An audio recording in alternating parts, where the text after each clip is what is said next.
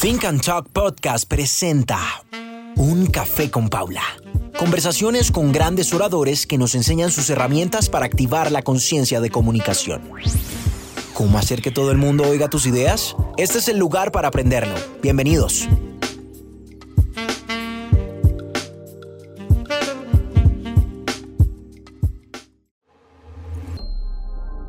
Nuestra invitada de hoy es Ana María Hoyos, actriz, presentadora y ahora arquitecta de transformación femenina. Cuenta con un máster en psicología holística, es coaching de transformación personal y así ha logrado acompañar a las mujeres a transformar su sufrimiento en felicidad. Nos cuenta cómo después de nueve intentos de suicidio y profundos episodios de depresión ha transformado de manera mágica su vida a través de la conciencia.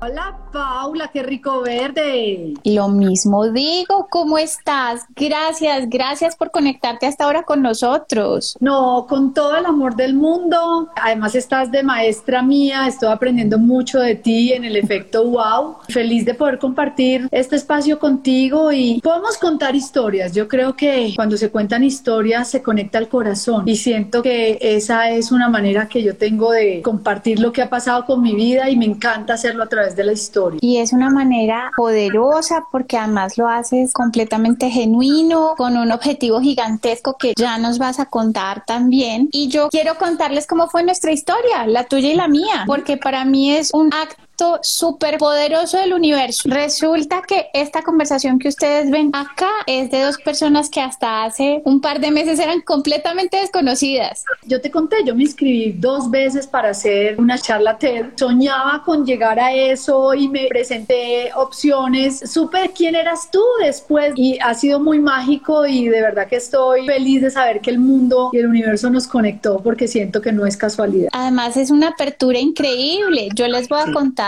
es ese poder de la palabra, es ese poder de la iniciativa de comunicarnos entre nosotros, que es parte del regalo que tenemos que aceptar de este momento coyuntural en el que estamos. Yo digo, Paula, que la palabra es acción. Yo siempre he pensado que yo he conocido a la gente más maravillosa simplemente por preguntar cómo te llamas, dónde trabajas. Yo he sido preguntadora profesional. Yo siento que, que a través de la pregunta logro encontrar unos universos absolutamente maravillosos. Y ese es el mejor camino. Y ahí también me permites a mí abrir una puerta gigante que pusiste sobre la mesa el primer minuto y es la pregunta de ¿qué es eso que hay detrás de una persona tan especial como tú? Como nuestro tema es como la transformación, te quiero decir que yo venía de la mierda. Desde niña fui la típica niña difícil de casa, estigmatizada con etiquetas, la loca de la casa, la que nunca piensa para actuar, la impulsiva, la agresiva, la que mantenía una rabia en el corazón que lo expresaba con, con gritos, con maltrato, una mujer diagnosticada con muchos trastornos de déficit de atención e hiperactividad, personalidad narcisa, personalidad histriónica, tuve un trastorno dismórfico corporal, viví la bulimia durante muchos años y trastornos emocionales y depresiones profundas. Entonces, claro, cuando tú vienes de ese charco de porquería, de estar bajito, bajito, pero además sucia, porque es que no es solo, uno puede estar bajito, pero limpio, pero es que yo era sucia. ¿En qué sentido sucia? Mis relaciones eran una porquería. Yo era una mala compañera de viaje de la gente, era muy victimizada una de las características del trastorno de personalidad narciso es que la persona se siente que todo el mundo lo ataca, que todo el mundo es el culpable y que ella nunca es responsable de nada. Yo nunca aceptaba nada, me sentía dueña de la razón. Y claro, todo esto pues me lleva a una cantidad de crisis emocionales que donde se desata de la manera más grande en mi primer embarazo, porque el embarazo es muy, muy confrontante. Generó en mí una angustia tan grande, porque además yo estaba en el mejor momento de mi carrera, Paula.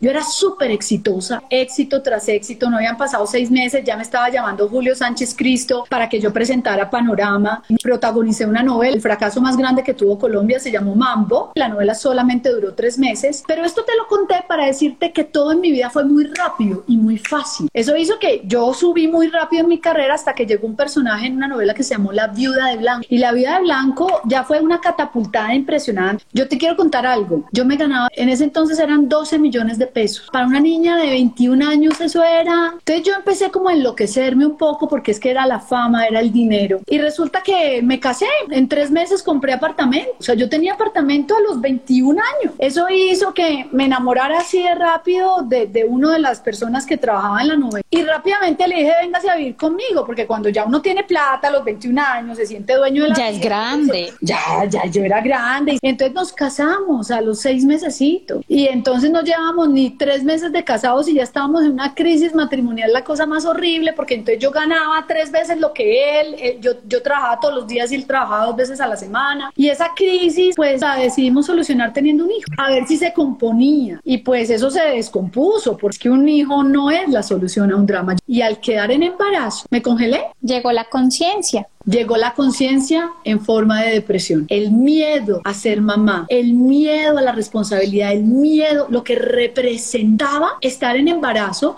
para una mujer que sentía que tenía que estar libre, que tenía que tener un cuerpo lindo, que tenía que tener tiempo para ella. ¿Cómo iba a llegar otro ser humano a pedirme tiempo y espacio? Recuerden que yo era una persona con trastorno de personalidad narcisa. Primero yo, segundo yo, tercero yo. Yo empecé a sentir que el mundo se me acababa. Cuando quedé en embarazo sentí una felicidad muy grande, pero pasaban los días y yo empecé a hacer conciencia de lo que eso significaba. Empecé a sentir muchos malestares, que es una manera de somatizar y empecé a hacer una depresión sin saber que era una depresión. Simplemente yo empecé a llorar, a angustiarme, a sentir miedo y esto me llevó a tal grado, tuve que renunciar a la novela. Personas cuando empezamos a tener la, depresión, uno de los síntomas es que empiezas a no tener capacidad de retener nada, a no tener capacidad de, de atención, te dispersa. Yo no tenía ningún tipo de motivación, entonces renuncié a la novela fue caer en el pozo más profundo y oscuro que yo he podido recordar en la vida. A tal punto, Paula,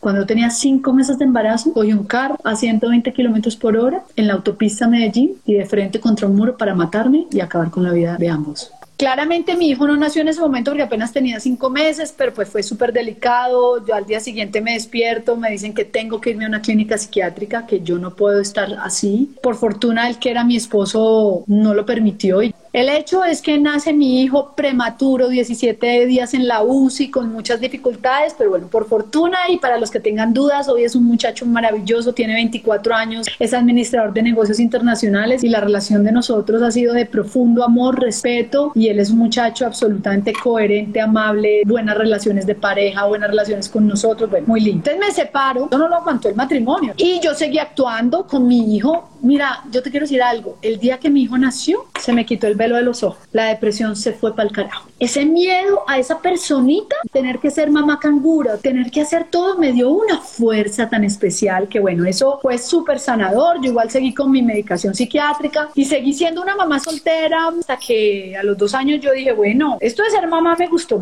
Entonces yo dije, le escribí una carta a Dios diciéndole el hombre que yo quería y necesitaba para mi vida. No solamente hay que hacer la carta de la persona que quieres y necesitas. Primero es hacer la carta de tú quién eres. Tú quién eres. Darte cuenta si eres correspondiente con esa persona. Entonces es muy importante que tú también hagas un un recorderis de quién eres tú, tus valores, que es importante. Y hay algo valiosísimo. ¿Cuál es tu realidad? El cuento es que yo he pedido a este hombre en noviembre del, dos, del año 2000 y en enero del 2001 conozco al que hoy es mi esposo. Y, mira, era todo. Yo le había pedido que fuera separado y con un hijo para que entendiera que yo también, que no fuera del medio, que tuviera su propia empresa, para que tuviera tiempo para nosotros. En septiembre de ese año nos estábamos casando. En diciembre yo ya estaba embarazada de mi segunda hija y nació mi hija y a los cuatro meses estaba embarazada de mi tercer hijo. Resulta que ya empezamos de novios y más enamorada yo porque es que ese hombre a los dos meses ya me tenía más loca, enamorada que un diablo. Y yo, una mujer absolutamente narcisa, que estaba convencida que este hombre estaba conmigo por mi fama, por mi belleza, por lo que yo significaba, yo me quedé absolutamente sorprendida y yo, pero te lo juro, o sea, con esta cara le dije, ¿a ti no te gusta que yo sea actriz? Y él me dijo, se sentó y me dijo, mira, lo que pasa es que yo estoy enamorado de ti, yo quisiera que las cosas fueran en serio y de verdad siento que esa es una carrera muy difícil, yo no me siento capaz de aguantar que un hombre te bese, te toque, verte semidesnuda en ciertas escenas. Yo estaba tan enamorada, Paula, que ese día yo creo que tomé la decisión que realmente cambió mi vida. Y ese día le dije, listo, yo dejo de ser actriz, pero no dimensioné lo que eso significaba. No era solo la independencia económica, no era solamente el reconocimiento, era haber dejado lo que era mi esencia. Y te quiero decir que dejé todo por amor, por esa relación y por buscar una familia también para mi hijo. Y claro, yo a los dos meses estaba embarazada. El papel de mi vida, mamá. Mamá de Juan Miguel, mamá de María José. Empecé a centrar mi vida en él y en ellos. Y me olvidé de mí. Me olvidé de quién era yo, de qué amaba ser yo. Empezaron a pasar una cantidad de cosas que yo permití. Claro, no habían pasado cuatro años y yo estaba otra vez en depresión. Y ahí fue mi segundo intento de suicidio, antecedido por una carta en donde le echaba la culpa de mi desgracia a él. Yo tuve ocho intentos de suicidio más, Paula, y todos culpándolos a él. Pero mira, pasó algo tan lindo en mi último intento de suicidio que yo vi a Ana María Hoyos, la víctima, morirse ahí. Y también sentí que la vida me dijo, es que no es cuando usted quiera, es cuando yo le diga, aquí hay un plan. Y en nuestro plan a usted la necesitamos. La necesitamos para hablar de esto que le pasa. Y yo te puedo decir, Paula, que ese día algo muy fuerte se apoderó de mí. Y yo me acuerdo que yo sangrando, yo llegué a mi cuarto porque eso fue en esta casa y mi esposo no entendía, ¿y qué te pasó? Yo le dije, ¿sabes qué? Yo te amo y yo quiero seguir contigo, pero la que va a seguir contigo es la que se ama primero.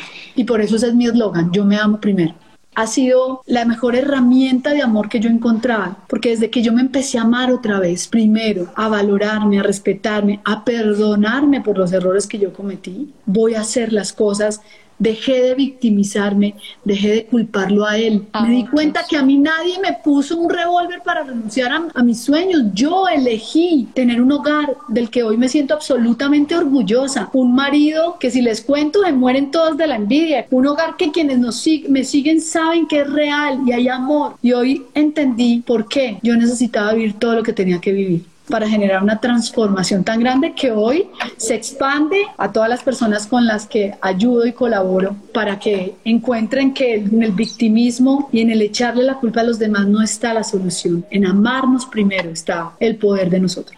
Bueno, yo creo que en ti yo encontré algo muy particular y es ese poder de contar y compartir porque no todo el mundo se anima, no todo el mundo cuenta y no todo el mundo encuentra un propósito claro para transmitir y ayudar a otros. Yo quiero que tú nos cuentes un par de cosas y es cómo saber cuál es el propósito de vida. Yo siento que los seres humanos todos tenemos un propósito común. Todos hoy de alguna manera queremos ser felices y amar personas. ¿Cómo descubres tu propósito personal? Es cuando tú logras encontrar que para lo que eres bueno, que lo que amas hacer, que lo que el mundo necesita, se conjugan en un mismo espacio. Y los invito a que si ustedes están persistiendo en algo que todo el tiempo está poniendo barrera, tengan la sensatez de decir, está bien, me voy a dejar de resistir, ¿para dónde quieres que vaya? Eso es a lo que me estoy dedicando y siento que estoy abriendo un camino lindo, mágico. Y yo creo que hay varias razones para que sea mágico, además de todas las características y de la capacidad que tienes de transmitir esa, historia, esas realidades, y es que entendiste y trabajaste por lo más importante, trabajaste por ti y te llenaste, y al llenarte tienes la posibilidad de compartirle a otros.